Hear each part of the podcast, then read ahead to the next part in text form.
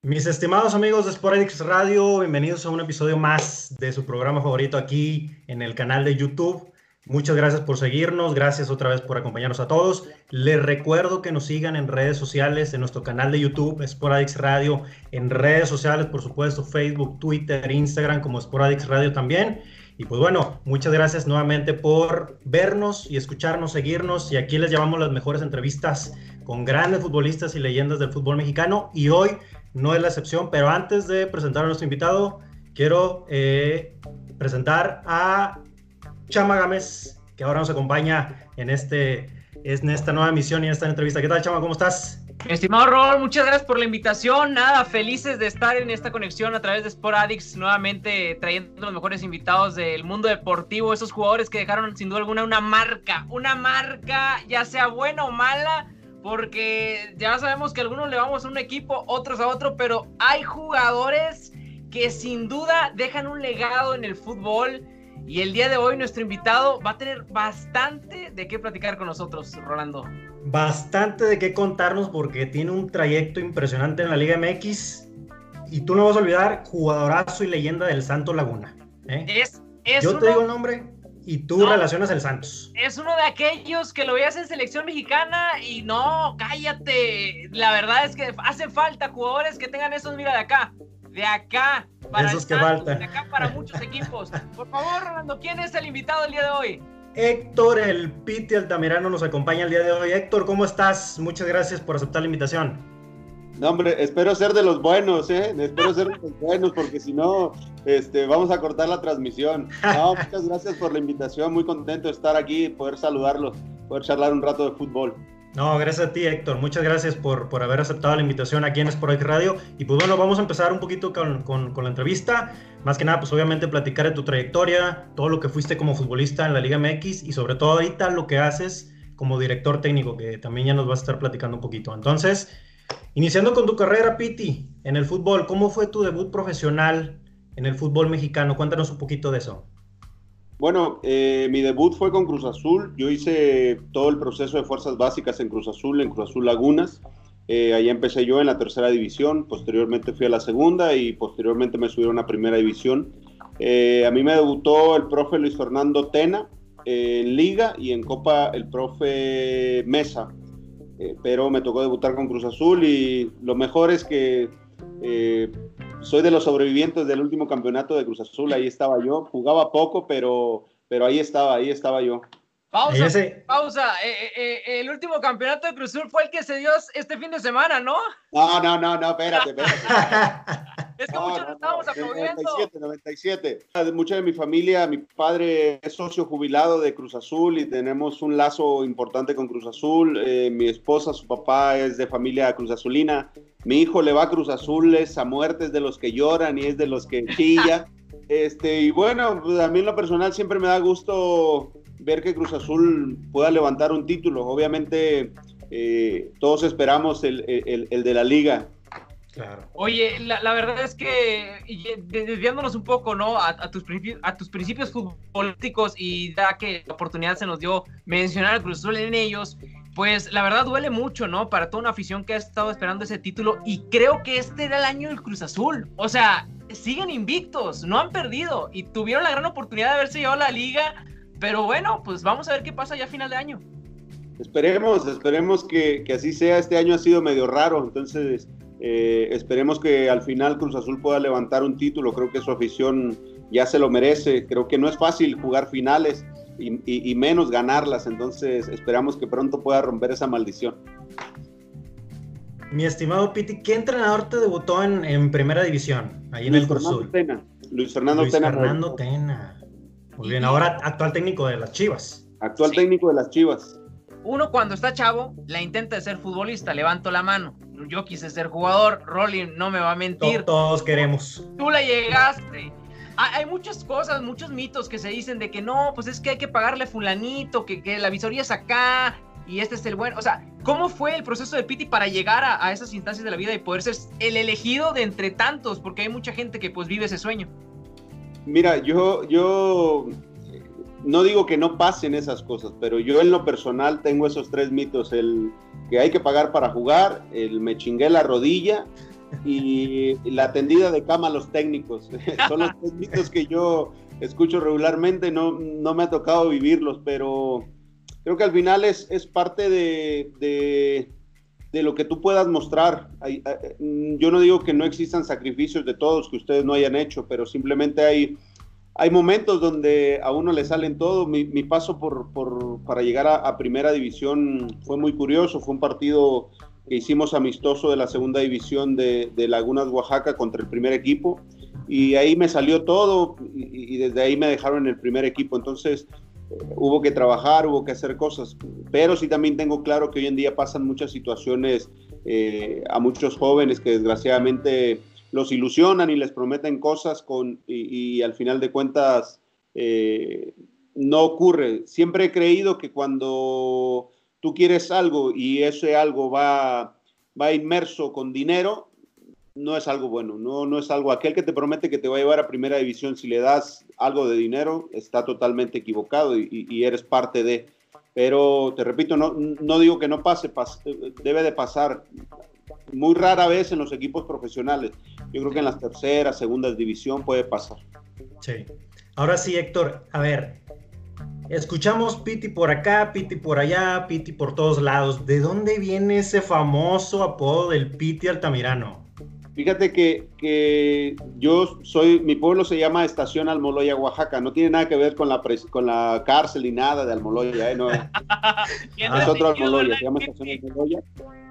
Sí, no, no tengo que especificarlo porque ya, ya, luego, luego dicen, ah, con razón la cara de malandro que tienes. No, no, no, no te he hecho Piti, pero. Aclarando. Volviendo al Piti, eh, allá en mi, eh, mis, mis, abuelos, mis tías, eh, se, se, habla un dialecto que es zapoteco y no es exactamente la palabra piti, pero es pite, que significa tamal. Entonces, eh, probablemente ese apodo me lo puso una prima, se llama Anabel, puso piti y así se me quedó para toda la vida. Hoy rara vez alguien me dice Héctor y pueda voltear a, a saludar. Sí sí, volteo. Si me dices Héctor, no quiero reaccionar. Ahí, ahí, te sacas de onda. Si te dicen Héctor, te sacas de onda. Pues te dicen Piti, luego, luego. Sí, ahí me pongo al tiro. Exactamente. Sí, es uno de los apodos más famosos del fútbol mexicano. Y tú, chama, no me vas a dejar mentir. No, la verdad es que de, de, el único Piti que conozco es, es, el señor que tenemos en estos momentos aquí. Pero la verdad bueno, es muy, muy auténtico que, que yo, el, hay un Piti pirata, eh, argentino, el Piti Martínez, ese es pirata, eh. eh ese es pirata, ese sí. Es, es la verdad, eh, eh, ese, eh, pero es eso, mexicano, mexicano, usted es el original. Exactamente, eh, acá tenemos la patente. Exactamente. Entonces, eh, nos contabas que, que, fuiste uno de los últimos ahí, eh, parte del campeonato, ese famoso de, del Cruzul en el 97. ¿Qué memorias tienes de, de ese campeonato? Me imagino que pues, tú estabas iniciando tu carrera, pero ¿qué memorias o qué anécdotas nos puedes contar? No, no la, la, verdad que teníamos un gran equipo. Estábamos liderados por Carlos Hermosillo, teníamos a Carlitos Barra, eh, al Conejo Pérez, Joaquín Moreno, Yegros. Teníamos un gran equipo eh, de gente de experiencia, Domaitis, Galindo, que junto con los jóvenes que, que salieron ahí, Omar Rodríguez, Johan, Palencia, eh, el mismo Joaquín Moreno, teníamos un, un, equipo equilibrado. Había gente de mucha experiencia que, que nos ayudaban a, a crecer a nosotros y recuerdo que el equipo siempre estuvo convencido, eh, hicimos una buena liguilla, tuvimos buenos partidos, eh, pero siempre convencidos de que íbamos a, a, a, pelear el campeonato. Recuerdo perfecto a ese León, que, que era un equipazo dirigido por el maestro Reynoso, sí. con grandes jugadores. Eh, pero nosotros teníamos claros que, que, que, íbamos a ser campeones por todo lo que, lo que habíamos hecho durante la temporada, durante las concentraciones. Siempre vi muy sólido al equipo.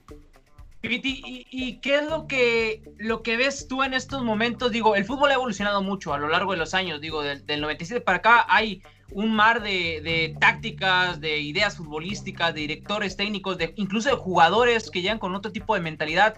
¿A qué le atribuyes tú este, eh, el gran, la gran sequía que tiene Cruz en estos momentos?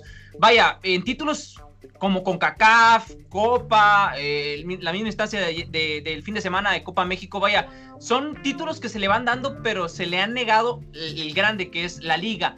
¿A qué le atribuyes tú que el Cruz Azul no esté en estos momentos para andar festejando la liga? Bueno, sin estar en esos planteles, creo que eh, los últimos que perdió fue falta de concentración, eh, de atención. Me parece que el más cercano cuando pudo liquidar al América con Teófilo en una jugada que se fue, eh, faltó pegada, faltó pegada y posteriormente el mismo pasar de los minutos, los años te van generando dudas y creo yo, quiero pensar que fue más tema mental o ha sido más tema mental que otra cosa, porque siempre ha sido equipos sólidos, equipos que pelean. Eh, yo también coincido que hoy eh, con Siboldi eh, el equipo se veía muy, muy, muy, muy bien, se veía que iba a ser un, rival muy complicado en la liguilla y que podía levantar el título. Obviamente iban a volver esos fantasmas, pero creo que creo que en mentalidad los veía mucho más fuerte que las anteriores finales. Y, en comparación con, tus, con, esos compañeros que te acompañaron a ti en el 97, o sea, ¿qué, ¿qué, qué, diferencias ves tú entre los jugadores que ahorita juegan y pues los de antes, no? Vaya, tú mismo puedes ver a, un jugador, a un, a un, defensivo, a un medio, a un delantero y dices, oye, pues no está dando ni la mitad de lo que daba un compañero, ni la mitad de lo que daba yo en la cancha. Es que, ¿sabes qué? Creo que eh, los compromisos que no significa que hoy no, sí, pues me ha tocado estar en vestidores. Hoy el vestidor de primera división es totalmente diferente. Eh, hoy, hoy, hay mucho más eh, marketing, hoy hay mucho más redes sociales, hoy hay mucho de dónde estar atento de lo que pasa. Y antes no era casualidad que a mí me ponían a concentrar con el central que jugaba por mi lado o me ponían con el mediocampista para hacer las sociedades no significa que hoy no existan esas relaciones, sí existen, pero creo que antes eh, nosotros estábamos involucrados y, creo que en los medios tiempos eh, se incendiaban más. Yo siento que los, eh, los partidos cuando no van saliendo, los medios tiempos de antes se incendiaban a más no poder y salías y tenías que, que salir comprometido. No significa que hoy no, pero se hace de manera diferente. Sí, pues los tiempos van cambiando, Piti. Entonces, después de tu trayectoria ahí en el Cruz Azul, donde obviamente saliste campeón en el 97 y todo eso, después se da esa famosa transferencia al Santos Laguna, que muchos de nosotros te recordamos en ese equipo. ¿Cómo se fue eh, forjando esa llegada al equipo de la Laguna? Fíjate que, fue, bien, fue bien raro porque en teoría yo iba, yo iba eh, a Santos eh, un año a préstamo pero en ese entonces se manejaba la opción de compra siempre.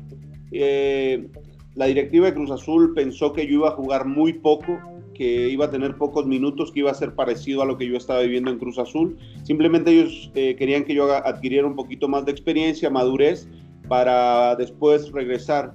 Pero no contaban que en ese torneo eh, yo fui titular desde el primer día con el zurdo López. fuimos a una gira con el zurdo y desde ahí me puso y me gané el puesto y terminé ese, el primer torneo me parece que terminé como con cinco goles, como con seis asistencias eh, y Santos Laguna hizo efectiva. De, recuerdo que hubo un problema porque Cruz Azul no me quería vender porque la cláusula era muy corta, entonces hubo un problema, incluso se me pedía que yo me regresara, pero no, yo estando allá dije, no, si aquí estoy jugando. Aquí me quedo quedé. Pero fue así porque en teoría yo iba a jugar muy pocos minutos, pero fue un torneo muy bueno para mí y desde ahí no la solté hasta que estuvimos ahí. Ahora sí que caíste como anillo al dedo al equipo de Santos de la Laguna. Sí, sí, la verdad que bastante bien. Eh, muy agradecido con, con, la gente que me llevó, muy agradecido por, por los planteles que me tocaron, los técnicos, los compañeros, la afición que siempre me ha tratado de 10. Entonces fue una experiencia maravillosa para mí. Exacto. Y ahora, Piti, cuéntame, eh, muchos de nosotros también recordamos a ese famoso estadio Corona, que era un estadio muy pesado, ¿eh? Muy pesado ese estadio. Era, como te digo, era roñoso, era duro jugar ahí. ¿Qué experiencias tienes tú jugar ahí en, ese estadio Corona? Digo, tú has de tener trayectoria ahí en ese estadio. Sabes que, que, era nuestro pulmón porque eh, había tanta eh, tan cercanía con la afición que siempre ellos te animaban, te alentaban, sentías el rival. A mí me tocó ir este, después que salí y sí se sentía la presión, sentías a la gente acá. Eh, era algo maravilloso ese estadio pequeñito, pero tenía su magia, tenía su encanto y, muchos sufrían en, esa cancha. Ahora sí que era la, la casa del dolor ajeno, ¿no? Sí, sin También duda. le conocían. Y más con el calorón que hacía, no, hombre. Uf, no, terrible. impresionante. Jugaban ustedes en los domingos, ¿no? Ahí en, en el las Corona. cuatro de la tarde. No, pues imagínate, a las 4 de la tarde. No, no me, no me hagas esto, Piti. Yo No, los, no, no. los domingos a las 4 de la tarde estoy en, en misa. Y el- Hombre. En plena acción. Yo creo que apenas- y. Y, y No. quemados a todo lo que da con el fútbol. Mi, mi Piti, este, como, como lateral derecho, en esa temporada, en ese paso que, que estuviste muy marcado, ¿no? Por, por Santos, de los delanteros que te tocaron, de esos extremos que te tocaron defender, ¿cuál era el más latoso? ¿Quién te dio maña? ¿Quién, quién era aquel que te, que te picaba por ahí, que te rascaba por ahí? ¿Quién era el, el mañoso? No, no, había muchos, muchos malos, o sea, que me sacaban de quicio, pero creo que me tocó un poco. eh, el cabrito era uno de esos jugadores que era terrible de marcar, insoportable. Eh, Cuauhtémoc Blanco, cuando se te tiraba la banda, no, no, no era rezar porque se volvía medio loco. Este, pues había muchos, muchos, muchos picantes que sí, el Piojo López cuando llegó en América, Sí. eh, el Diablo Núñez también era latoso, había que pegarle siempre, pero Ramón Morales, Ramoncito, eh, en fin, me tocaron muy latosos a mí, siempre se venían acá con el más malo, yo por eso me iba a atacar. y- Por eso mejor te subías. sí, sí, más vale. Güey, y hablando de delanteros letales, tú, Piti. Eh, obviamente tú jugaste con uno de los mejores delanteros mexicanos que ha jugado en el fútbol, Jared Borghetti. Y obviamente con Borghetti hacía dupla el Pony Ruiz. ¿Qué era para ti jugar con ese dúo? Es uno de los dúos más famosos del fútbol mexicano y obviamente leyenda de, del Santos de la Laguna. No, para todos era importante saber que tenías a Jared y al Pony. Sabías que en cualquier momento eh, iban a sacar algo y tenías que estar en sintonía con ellos. Eh, era importante.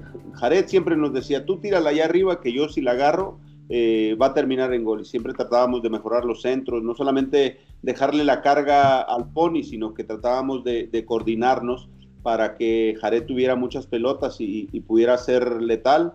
Eh, nada, fue una experiencia maravillosa. Hoy en día, cuando nos juntamos, seguimos platicando y, y- y le decimos a Jared que ahora se moche, pero digo, "Che, Jared, te hicimos millonario y ahora ni un refresco nos invitas ni nada. Hombre, sí, ni, ni la cenita se, se, se picha el Borghetti. No, no, no, es un tipazo, Jared, tipazo. Vas acá a Monterrey, la carnita asada vas a tener para que veas que nosotros no somos así como el Borghetti. No, no, no, sí, no, no, son, cada que voy ahí, este, ahora que en fin, nos, nos tocó ir a la Copa con Celaya contra Rayados, ahí me traje un cargamento de, de- de buena carne. Oye, amigo, y, y- y conociendo esta dupla, conociendo esta dupla, a esa gran defensa, tenerte a ti por derecha, se da un campeonato en Santos en 2001. Se levanta un trofeo. eh, ¿qué, qué- qué- qué es esa experiencia para ti?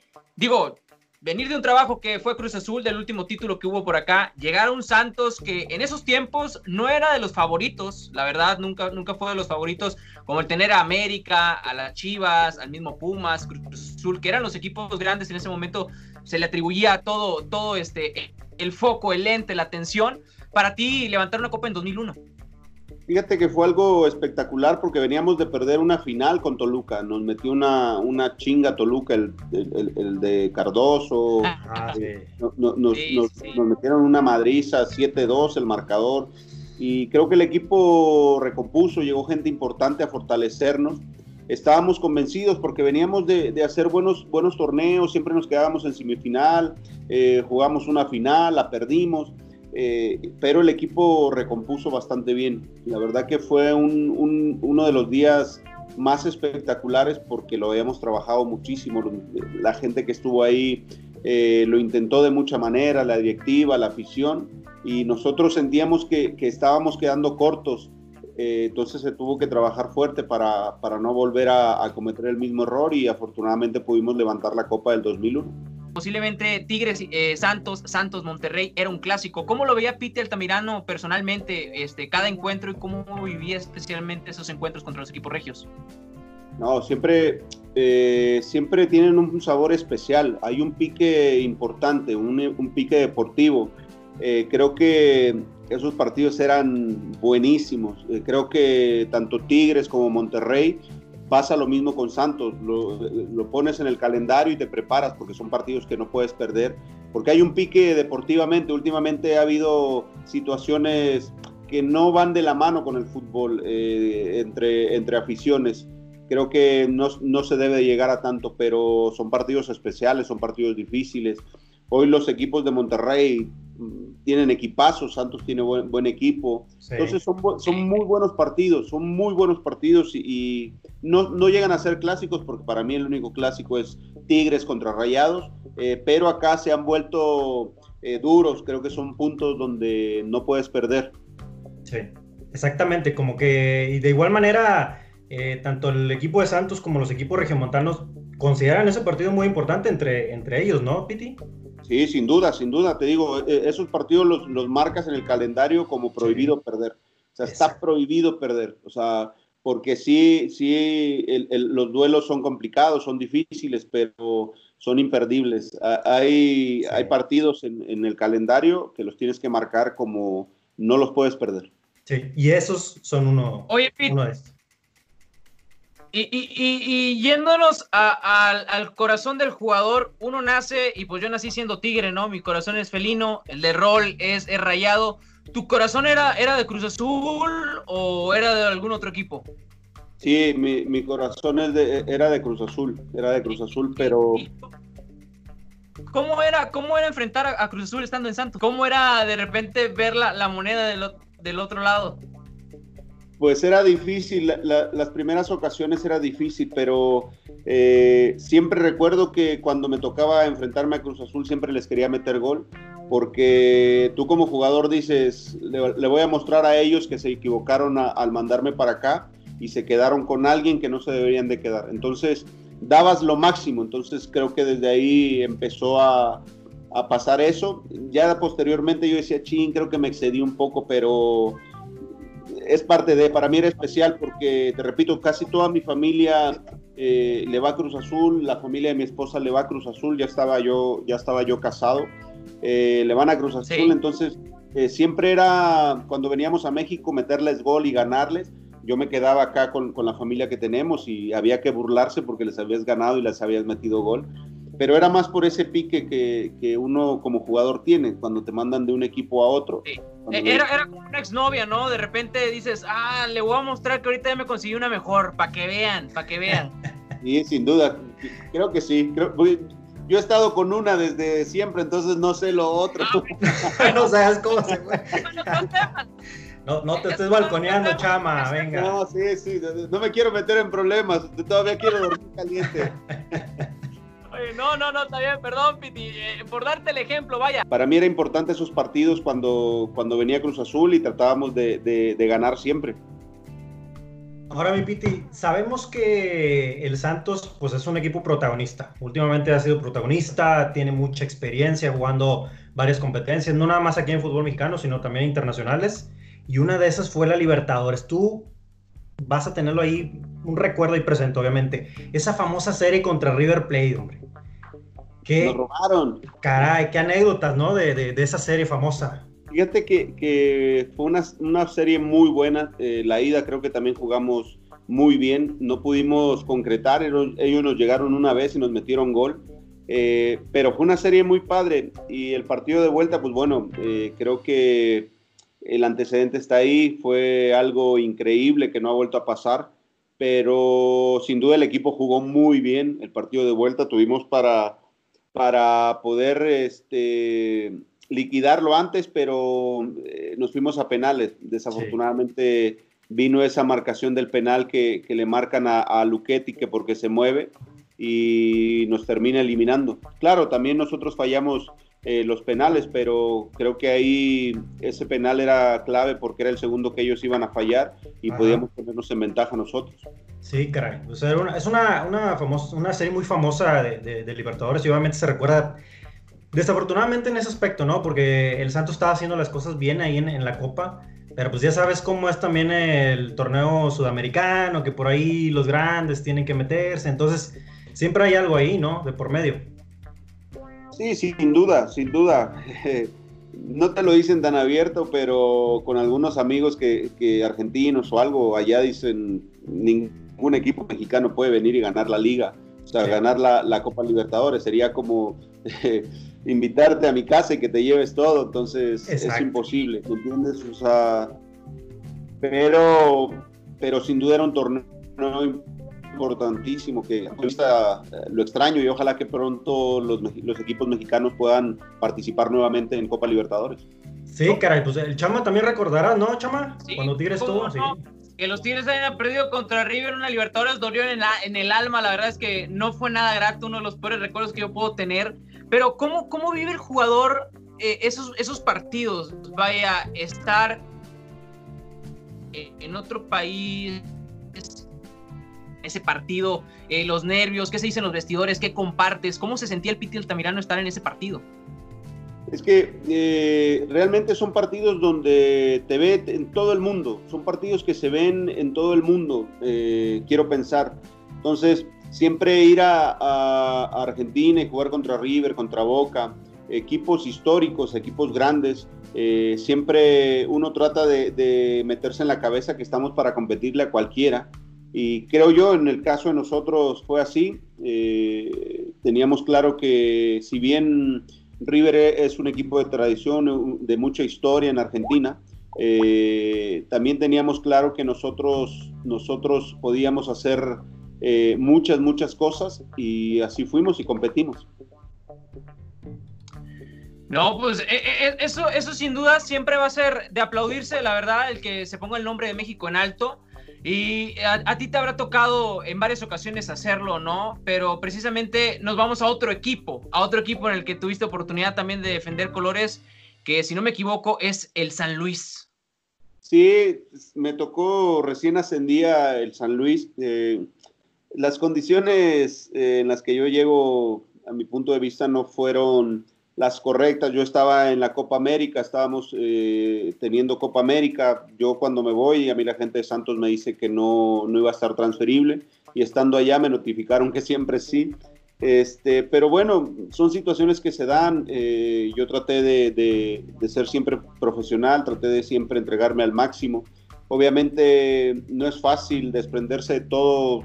Yo duré ocho años en, en, el, en el club y creía que, que todavía tenía mm, cosas para dar, pero bueno, al final se toman decisiones y uno tiene que ser profesional y, me tocó ir a San Luis, me tocó rendir muchos partidos, mm, el primer torneo, los números que yo estaba teniendo en Santos, eh, en goles, en asistencia, estuvieron muy cerca también, el segundo eh, también, eh, a partir del tercero vinieron muchas lesiones, vinieron muchas cosas que no me dejaron rendir.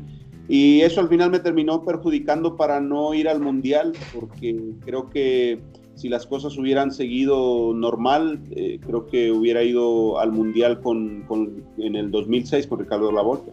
¿Pudiste haber tenido oportunidad de, de cambiar, de cambiar esas decisiones? O sea, de, de, ser tú el que pudiera elegir a qué equipo ir. Vaya, eh, no es por menospreciar al equipo, pero sin duda alguna de estar en Santos Laguna, de generar un legado en esa, en esa defensa, en esa lateral donde tú estabas, el, llegar obviamente también desde selección mexicana y de repente, ah, pues ya me voy a San Luis, no, pues, pues ni hablar, ¿qué hago? O sea, había oportunidades de que, de que tú te fueras a mover, porque bien lo dices, afectó en tu carrera al final del día de, querer disputar un mundial. Y vaya, llegas a un equipo que, que, lucha y ve las cosas de diferente manera. Ve las formas de, cómo sobrevivir eh, en, un, en, un, torneo, de no descender. Y vaya, tú estabas eh, de alguna u otra manera un poco más cómodo en Santos, donde las cosas te estaban dando y más por el nivel y la exigencia que ya había. Pues mira, eh, de poder decidir eh, no se usaba tanto en ese entonces, era más, más bien la directiva. Yo sí supe que nos llegó, por medio de mi representante, nos llegó una, una propuesta de rayados eh, para, poder, para poder ir a rayados ese torneo del 2005 pero me parece que se desecha por, por, lo mismo, porque se suponía que no iba yo a estar transferible eh, o no sé el por qué, yo no, no, supe bien, yo era muy poco de meterme en, en, los temas de, de, los otros equipos, siempre se encargó mi representante, pero sí me consta que llegó porque esas sí no las presentaron, pero la declinaron, yo me fui a la Copa América y posteriormente estando allá simplemente me notificaron que había sido comprado por, ah, por Luis y, y, y listo, no, no hubo más que hacer más que preparar la mudanza y darle con todo. Y ya después estuviste ahí ya cambiando de equipos acá en el fútbol mexicano. Estuviste en, en, los Monarcas, si mal no recuerdo, estuviste en Tecos Y con Querétaro, ahí en los Gallos Blancos, encontraste ya un poco más de regularidad, ¿no, Piti? Sí, sí, estuve en, Morelia, en Tecos, eh, fui a jugar a Correcaminos, fui a jugar a Veracruz y posteriormente me asenté ahí en Querétaro, estuvimos dos años, tuvimos eh, dos años muy buenos, de ahí Querétaro siempre ha sido un equipo que, que estaba peleando el descenso y nos tocó salvarnos esas dos veces.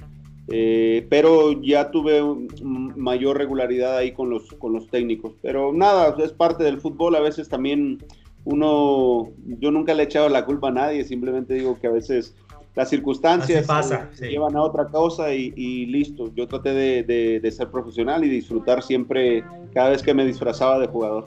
Exactamente. ¿Y ahora quién, quién te llevó acá a Gallos Blancos, tú, Piti? Me llevó Reynoso, Carlos Reynoso, el maestro me llevó, a Querétaro. Ok, y ahí estuviste pues unos cuantos torneos, ¿no? Me imagino que... años ahí, estuve del 2010 al 2012 estuve ahí. Ah, muy bien, 2010-2012, y ahí ya más o menos ya se estuvo acercando un poquito tu, tu final de carrera como futbolista. Sí, yo me, me retiré en el 2012, eh, yo todavía vengo un torneo a jugar a Cruz Azul Hidalgo, y aquí estaba entre Hidalgo, Primera, Hidalgo, así, me, así estuve. Y de hecho mi último partido como profesional fue una Copa Libertadores, la última que jugó Cruz Azul. Eh, mi último partido fue contra Libertad de Paraguay y yo tuve ofertas para seguir, pero creí que ya era necesario parar. Ya estábamos dando muchas vergüenzas, entonces dije, no. aquí, aquí termina todo. Sí, sí, ya, ya, ya era, ya no lo disfrutaba tanto, ya me pesaban las concentraciones, los viajes, ya, ya, ya era yo un fastidioso, ya entonces estaba, ya no estaba yo aportando lo que tenía. Eh, tenía 35 años, pude haber jugado un par de añitos todavía. Y hoy me arrepiento porque sí extrañas. Este, Las canchas, claro, sí. Pero no, no, sentí que era el, mejor escenario para retirarnos en un partido de Copa Libertadores. Piti, ¿sientes que, que, algo le faltó a tu vida como futbolista, como profesional? ¿Algo pasó? ¿Algo que hayas sentido que, ah, pude haber dado algo en algún otro equipo o algo, algún sueño que se haya quedado trunco? Jugar un mundial, jugar un mundial creo que es lo que hoy me pesa. Eh, ya con el recuento de los daños, eh, no soy muy de de analizar lo que hice, no, no, no soy mucho de eso, no, ya lo que pasó, pasó. El otro día tengo a mi hija, la más chica, ella le tocó muy poco de mí como futbolista. Nos pusimos a revisar y empecé a ver ahí las estadísticas y vi que tengo 400 partidos y 60 y tantos goles y partidos con la selección, campeonatos. Y yo digo, ah, caray, pues no fui tan malo. no, no, no. Vaya, vaya, este, al principio, al principio de tu carrera se te dieron los títulos, o sea, y se te dieron muy rápido, y, el llegar también a un San Luis, como lo mencionaba, un equipo que, que, carecía de mucho, pero llegó a instancias de finales, este, y posteriormente tu carrera brilló bastante, no, no, no era para no haber disputado el Mundial, pero bien lo mencionas, pues ahí de repente el jugador sí se ve afectado por las decisiones de la gente de corbata. Sí, sí, yo creo que eh, tuve chance de ir a dos. Eh, el, del 2002 con el Vasco Aguirre no, no, me lo he hecho tanto yo porque terminé con números espectaculares ese torneo. Terminé con 10 goles, este, teniendo un torneo importante. Simplemente el Vasco decidió que, había otros jugadores mejores que yo y, y no fui a ese mundial. Creo que en el del 2006 sí tuve más participación, fui, tuve más convocatorias, eh, simplemente creo que, al final no sé qué tanto haya determinado eh, eh, que yo haya estado en San Luis para no ir. Yo espero que no haya sido así. Yo tengo buena relación con Ricardo Lavolpe y nunca le he preguntado porque también yo asumo mi culpa. Seguramente algo dejé de hacer para que él no me llevara. Pero sí, el Mundial creo que fue lo que me faltó para, para coronar, porque jugué Copa América, jugué Copa Oro, Libertadores, eh, me tocó ser campeón, selección, eh, Juegos Panamericanos con la selección. Eh, entonces, creo que el Mundial me hubiera encantado.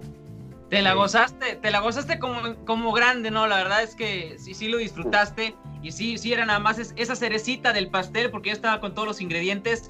Pero como seleccionado nacional, este, ¿cuál ha sido tu mejor recuerdo de, todas esas experiencias que tienes? Eh, el primer llamado, ¿quién, quién dijo? ¿Sabes qué? Es que el Piti es el que la trae, el Piti va para la derecha, el Piti es el que va a cuidar esos colores de, del tricolor. Sabes, poca gente se acuerda que eh, a la selección mayor el primero que me llevó fue eh, Manolo Lapuente, me llevó una gira con la selección mayor, me llevó una gira a Hong Kong. Eh, fue el primero que me llamó y yo iba con las figuras, Claudio Suárez, Luis Hernández, Jorge Campos, Aspe. Nosotros estábamos en la 23, me acuerdo perfecto que llevó a tres menores, uno era Mora, Emilio Mora, el otro era Chuy Mendoza y yo, nos llevó a los tres eh, como chavos a esa, a esa gira. Y este, estuvo muy, muy buena. Posteriormente fui a algunos partidos con el profe Mesa y el que más regular me llevó fue Ricardo Labol.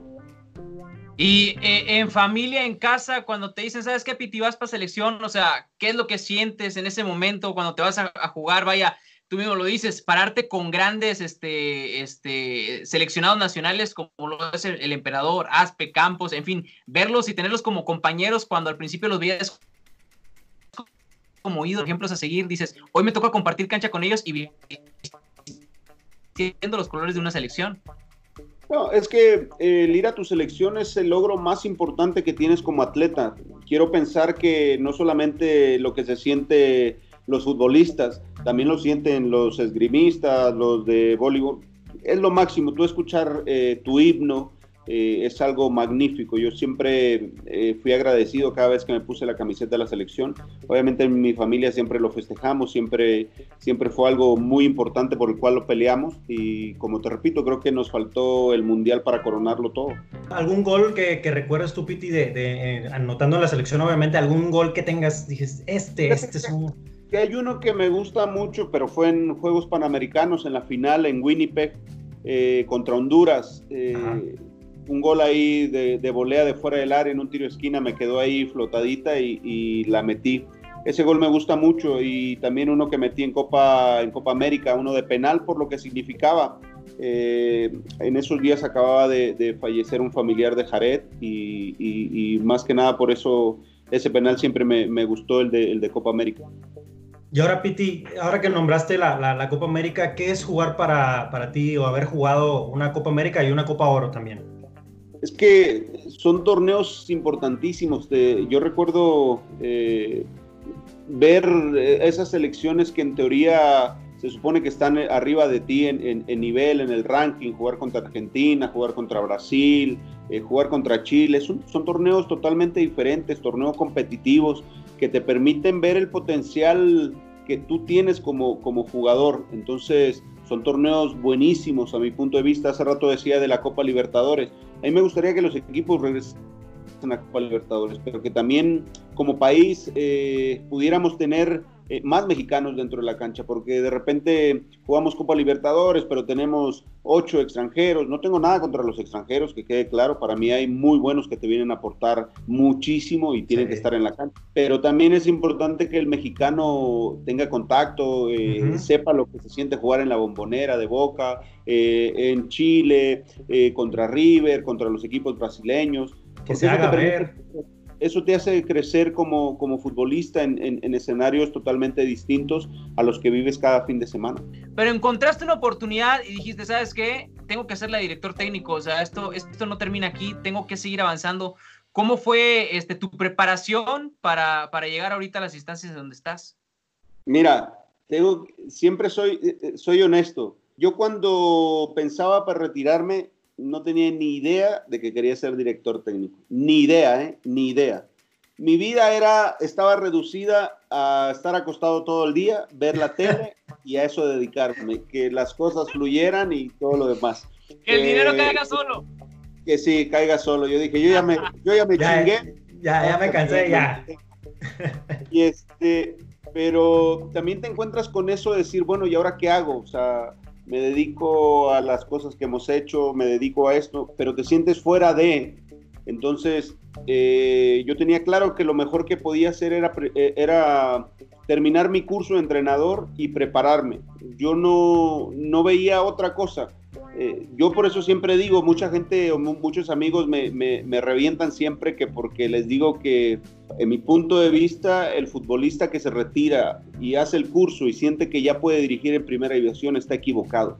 Tú te tienes que preparar, tienes que, que tomar eh, ciertos riesgos, tienes que tocar diferentes categorías eh, para, para, no es lo mismo este, entrenar a un equipo sub 13 o un sub 15, no es lo mismo entrenar a un sub 17 o una segunda división, eh, no es lo mismo ser director técnico que ser auxiliar, son muchas funciones diferentes que tú tienes que aprender. Es mentira que el que se retire y que porque fue futbolista en automático va a tener una carrera exitosa. Si tú no te preparas, no hay manera, no hay manera, no hay manera. Créeme que no hay manera. Sí, podrás conocer mucho de vestidor, sí, podrás saber, eh, sí, sí, sí, sí, pero hay, hay cosas que el jugador hoy en día tú tienes que saber, hoy tú tienes que saber un poco de psicología, tú tienes que saber un poco de gestión, tú tienes que saber un poco de, de tantas cosas de medicina, de preparación física, tienes que saberlo. ¿Por qué? Porque tienes que ser alguien eh, comprometido con tu trabajo, porque al final esto es así, el fútbol te lo demanda, el, futbolista te lo demanda, entonces eh, yo estoy convencido que, si no te preparas bien, a la larga tu carrera como director técnico se va a pagar. Sí, prepararte integralmente, ¿no, Piti? O sea, conocer de, varias áreas, no nada más de, del fútbol, ¿no? Sino porque ahora eres la, cabeza de un equipo y ahora vas a dirigir a, jugadores. Que sí, sin duda sin duda hay que, hay que prepararse. Eh, el, futbolista y la profesión te lo demandan y, uno como, como alguien que aspira a ser uno de los buenos directores técnicos, eh, hay que prepararse. Yo no conozco otro camino que ese. Muy bien, Peti. ¿Y ahora cómo se dio la, esa oportunidad ahora sí ya de dirigir a algún equipo, ya sea en filial, de, de, primer equipo? ¿Cómo se dio esa oportunidad, esa primera oportunidad para el Piti de dirigir a un, a un equipo de fútbol? La primera se dio en, en Querétaro, eh, justo llegó Adolfo Ríos a la presidencia, yo tengo buena relación con Adolfo. Eh, yo, como te digo, yo estaba radicando en Querétaro y nos cruzamos y Adolfo me dice, Piti, voy a ser el presidente de Querétaro, necesito gente eh, que conozca de fútbol, necesito que dirijas a la sub-17. Digo, Adolfo, es imposible que yo dirija a la sub-17, no tengo ni idea. Digo, yo me acabo de retirar. Me dice, no, pues no sé cómo le vas a hacer, pero yo necesito que estés ahí. Digo, Adolfo, créeme que, no es por nada, pero no me siento preparado para dirigir a un equipo, porque me acabo de retirar, me estoy preparando, estoy terminando el curso. Eh, me dice, no, no debe ser tan difícil. Yo decía, no, sí es difícil, no es tan fácil. Entonces, eh, entendí que, que, me tenía que preparar y entendí que tenía que llevar a alguien que realmente haya llevado más tiempo que yo dirigiendo para que me ayudara en ciertas cosas. Si bien eh, todo lo que viviste, todos los procesos, todos los entrenamientos, tú los puedes adaptar, eh, pero no es lo mismo, ¿me entiendes? Entonces, eh, así se dio y recuerdo perfecto que en los primeros partidos nos llevamos como de cinco goles, seis goles. Yo quería ganar siempre, a mí no me importaba nada. Sí, todo para adelante. Todo para adelante, todo para adelante, pero después vas entendiendo que hay un equilibrio, que hay situaciones que, que se tienen que adaptar y que tienes que, que mejorar. Y así empecé en la sub-17 eh, solamente dirigí cinco partidos en sub-17 porque ya se terminaba el torneo. Y ahí le volví a decir a Adolfo, Adolfo, no estoy preparado para la sub-17, siento que todavía están muy grandes para lo que yo tengo hoy y me fui a la sub-15, empecé con la sub-15, nos fue bastante bien ese torneo, terminamos campeones al final, este, y ahí empezamos, eh, posteriormente me volví a ir a la sub-17 y ahí fui, pero toda mi preparación fue en Querétaro, yo por eso estoy agradecido con toda la gente eh, de la directiva que ha pasado con Adolfo Ríos en su momento, Agustín Morales, eh, posteriormente Javier Mier, eh, mucha gente que llegó ahí que me ayudaron en mi preparación y que siempre, que les decía que, que, iba a tomar un curso, que quería ir a algún lado, que quería ir a ver fútbol acá, siempre me apoyaron al máximo. Grupo Imagen me ayudó muchísimo, el Presi Villanueva, ni qué decirlo. Este, por eso yo estoy muy agradecido. Y ahí entendí que, que el ser entrenador significa prepararte. Y aproveché muchísimo a los entrenadores que llegaron ahí en su momento, Nacho Ambriz, este, el profe Busen, y se diga que es un gran persona, un tipazo, la verdad que le aprendí muchísimas cosas al profe. Eh, y así he ido así he ido mejorando, he ido eh, adquiriendo eh, oportunidades. También tenía claro que que tenía que, tomar y ser auxiliar. Fui auxiliar del profe Luis Fernando Ten en el primer equipo de Querétaro, este, porque son, son puestos totalmente diferentes. Entonces, he ido tomando esos procesos que yo creo que me van a permitir crecer o, me, están permitiendo ser lo que hoy soy como director técnico, pero desde el 2012 que arranqué, hasta ahora no hemos parado y hemos seguido aprendiendo y seguimos, seguimos siendo curiosos y, e investigando muchas situaciones que nos permitan poder en un futuro ser un técnico importante en México. Y ahí estuviste como quiera pegado con, con el profe Luis Fernando Tena, ¿no, Piti? Sí, sí, ahí estuve con él. Ahí la verdad que me la pasé bastante bien, me permitió este, muchísimo. Cuando estuvo Nacho Ambriz en Querétaro también eh, había mucho, mucha comunicación. Con el profe Buse ni se diga. Eh, casi casi me exigía que, fuera y nada, yo encantado de la vida de, de, aprender de un tipo como, como, como es el profe Buse y siempre estuve agradecido con él y cada que lo veo siempre le agradezco todo lo que, todo lo que me ha dado, todo lo que me ha ayudado. Así es, un gran, un gran entrenador y bueno, por supuesto acá lo recordamos con bastante cariño al profe Buse. Y ahora, Piti, se te dio la oportunidad ahora sí de, de ser también auxiliar, ¿no? En una selección nacional, como fue la de Costa Rica.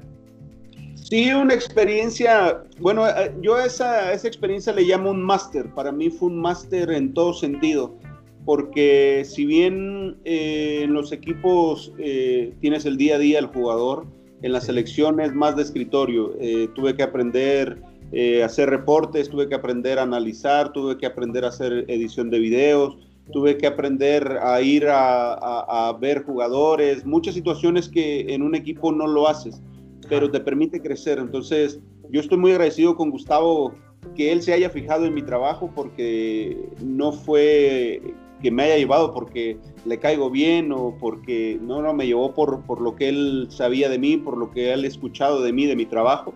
Pero fue un máster, fue una experiencia maravillosa, fueron 11 meses eh, que me hicieron crecer de una manera espectacular eh, en una selección que es eh, asidua de los mundiales, entonces con jugadores importantes, con, con, gente de mucha experiencia, con gente que te permitió crecer como, como entrenador, porque no es fácil.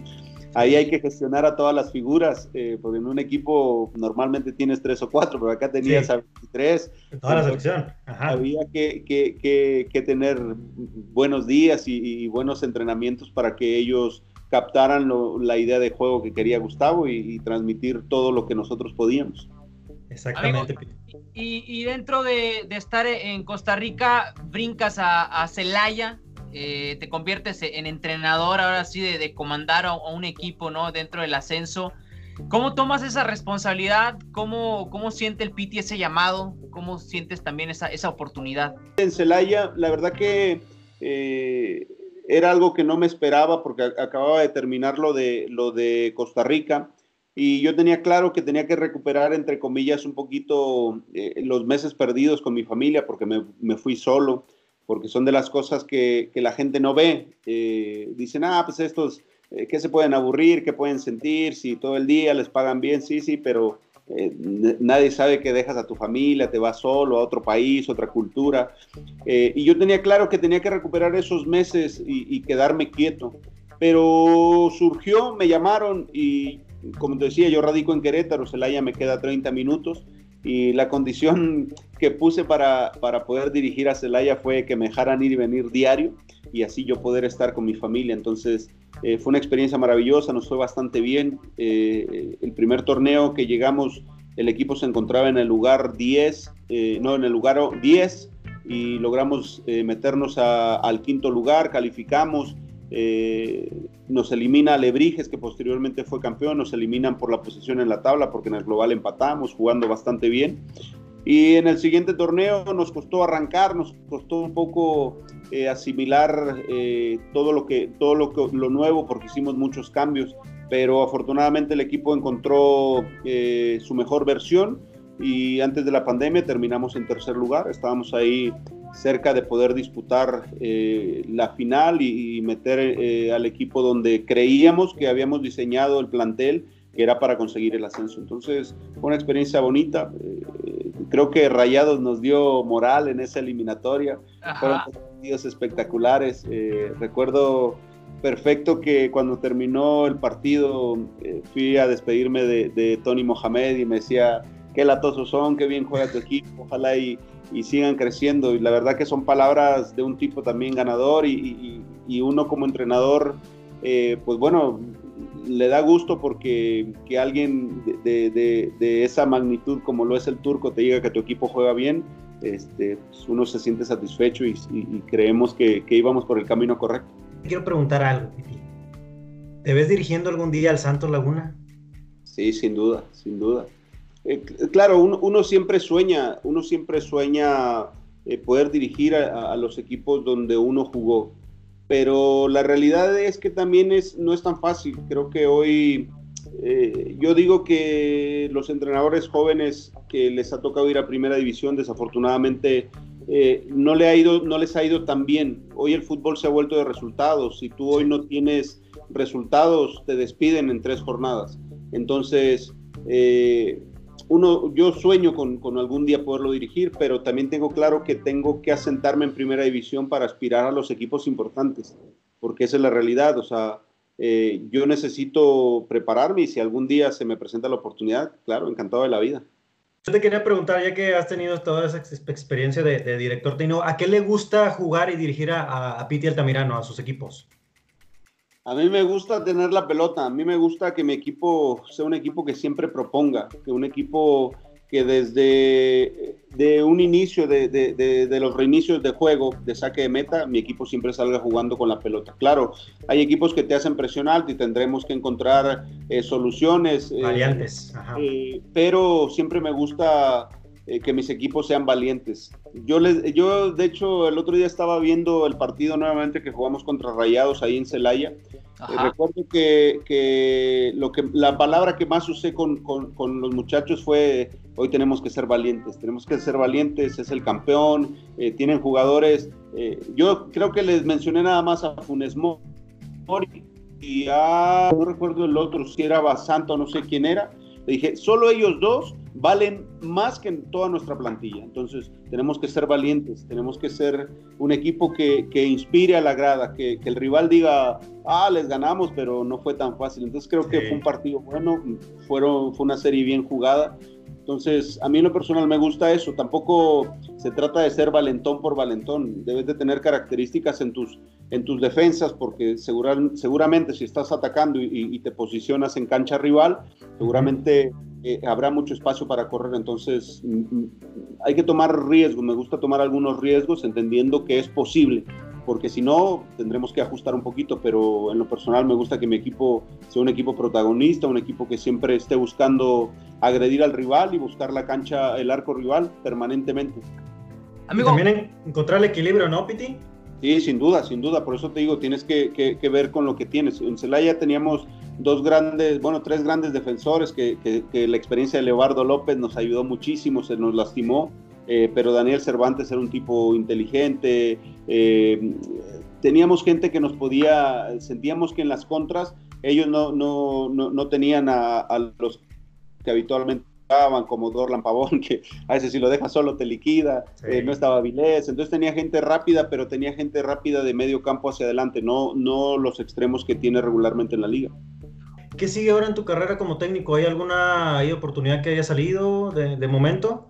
Mira, eh, por ahora este, tuvimos, estuvimos en pláticas con algunos equipos eh, de primera división, que eso para mí ya es ah, importante, que me hayan tomado en cuenta. Al final no se concretaron, pero creo que desde, mi, desde que llevo eh, dirigiendo es la primera vez que, puedo tener contacto con tres equipos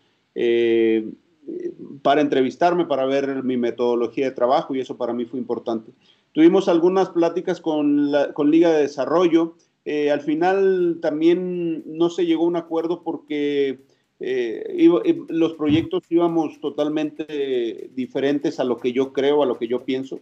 Y por ahora nos tocará esperar. estamos viendo algunas opciones fuera de México, porque también tengo claro que, quiero dirigir fuera de México, quiero, quiero prepararme, quiero tener, si es en Centroamérica, donde sea, buscar. Y si no, pues bueno, seremos pacientes, seguiremos preparándonos. hemos decidido hoy eh, aplicar a hacer este, las relaciones públicas. Eh, me, verán en todos los estadios, voy a andar de huelemoles, a ver quién me acepta. Eh, voy, quiero hablar con, entrenadores de primera división, conocerlos. Si bien tengo buena relación con la mayoría, pero no sé, no sé qué tan accesibles sean la mayoría, pero vamos a intentar hablar con, con muchos entrenadores, ir a visitarlos. Hoy con la pandemia se complica un poco, pero eh, si me permiten, con todas las medidas, eh, trataremos de, ir a verlos, conocer cómo trabajan, ver qué tan cercanos estamos de, lo que nosotros hacemos, e intercambiar de vista, tomarnos un café y, seguirnos preparando. Amigo, de, corazón y por la vibra que se transmite y la plática que se está dando, eh, lo tengo que reconocer y por lo que vi, ¿no? bien lo dices y, te da, va a dar un gran recuerdo de toda la vida ese partido que tuviste contra el Monterrey, eh, la forma en la que te paraste, la forma en la que Monterrey respetó a Celaya, que se vio en muchos instantes del partido. Pues nada, primero felicitarte por todo lo que has estado trabajando, por esta gran carrera que has logrado pero sin duda alguna poco a poco se te van a ir dando esas grandes oportunidades para estar en un equipo porque eh, se ve que eres un hombre de hambre, que, que, lo está buscando, que lo quiere lograr y en una de esas de tanta picada piedra que se está insistiendo, va a llegar el momento, amigo, tiene que llegar. Sí, sin dudas, así lo pienso yo también, creo que, nos hemos preparado, vamos a seguir insistiendo. Soy muy necio, la verdad, soy muy necio. Eh, me gusta mucho lo que hago, me, eh, gusta eh, todo lo que me he preparado. Todavía me queda camino por recorrer, pero tengo claro que quiero ser uno de los mejores técnicos de, de México y simplemente es esperar la, oportunidad, sé que va a llegar, eh, hoy estamos más cerca que cuando empezamos, entonces eh, es cuestión de seguirnos preparando y ser pacientes y cuando llegue la oportunidad hay que empezar a, dar de qué hablar para que podamos consolidarnos en primera división. Gracias amigo, pues antes de despedirnos, Rolando, por favor, tira la dinámica para el Piti. Venga Piti, te tenemos aquí una dinámica de una sola palabra. Échala. Lo primero que se te venga a la mente, yo te digo una palabra y tú me respondes con una sola. Ahí te va, Piti. La primera, Celaya. Oportunidad. Selección mexicana. Lo máximo. El San Luis. Experiencia. Querétaro. Eh, amor. Luis Fernando Tena. Maestro. El Cruz Azul. Eh, familia. El Estadio Corona. Mi iglesia. Y finalmente, el Santos Laguna. Mi amor para toda la vida. Buenas Venga, con Santos Laguna, buenas con Santos Laguna, eh, San Luis, Querétaro, me llevo la lotería. El Peter Altamirano para Sport Addicts, amigo, la verdad te agradecemos bastante tu tiempo, tu humildad, todo el trabajo que has dado, todo lo que le has dado al fútbol, todo lo que nos dejaste como jugador, lo que nos falta que nos des como entrenador. Te agradecemos mucho que estés platicando el día de hoy con nosotros y te damos las bendiciones de siempre para que tu carrera siga yéndose hacia lo máximo, hacia lo más alto. Hombre, muchísimas gracias, encantado de la vida. Espero que eh, si voy a Monterrey, les voy a mandar un mensajito ahí para que inviten. Voy a ver si, si, si el Tuca me, me, deja ver sus entrenamientos o Mohamed. Pues, pues ya les caigo. ¡Cagajo, Piti! ¡Cagajo, Piti! Me va a regañar, me va a gritar. Aunque no te regañe, Piti, aunque no te regañe. El Piti, no. ¿A dónde, ¿A dónde voy para que me regañen de grapa? Ah, deja voy con el Tuca nomás para que me regañen. Venga. Me gusta la mala vida, me gusta la mala vida. Venga, Piti, pues muchas gracias, muchas gracias por estar aquí, por dedicarnos tiempo, por aceptar la invitación. Muchas gracias, en verdad, que te vaya muy bien en tu carrera de director técnico. Sabemos que lo vas a hacer lo más grande posible, lo mejor posible. Y pues por acá te vemos en Monterrey cuando vengas por acá. Dale, no, muchas gracias por la invitación, encantado de la vida, me la pasé eh, muy bien y nada, acá estamos siempre a la orden. Para Sporadix, aquí estuvo el Piti Altamirano, entrenador, jugador, leyenda del fútbol mexicano. Soy Chama Gámez, Rolando Gámez, ¿de qué lado? Nos despedimos. Gracias. Gracias. Gracias, Piti. Nos vemos. Saludos.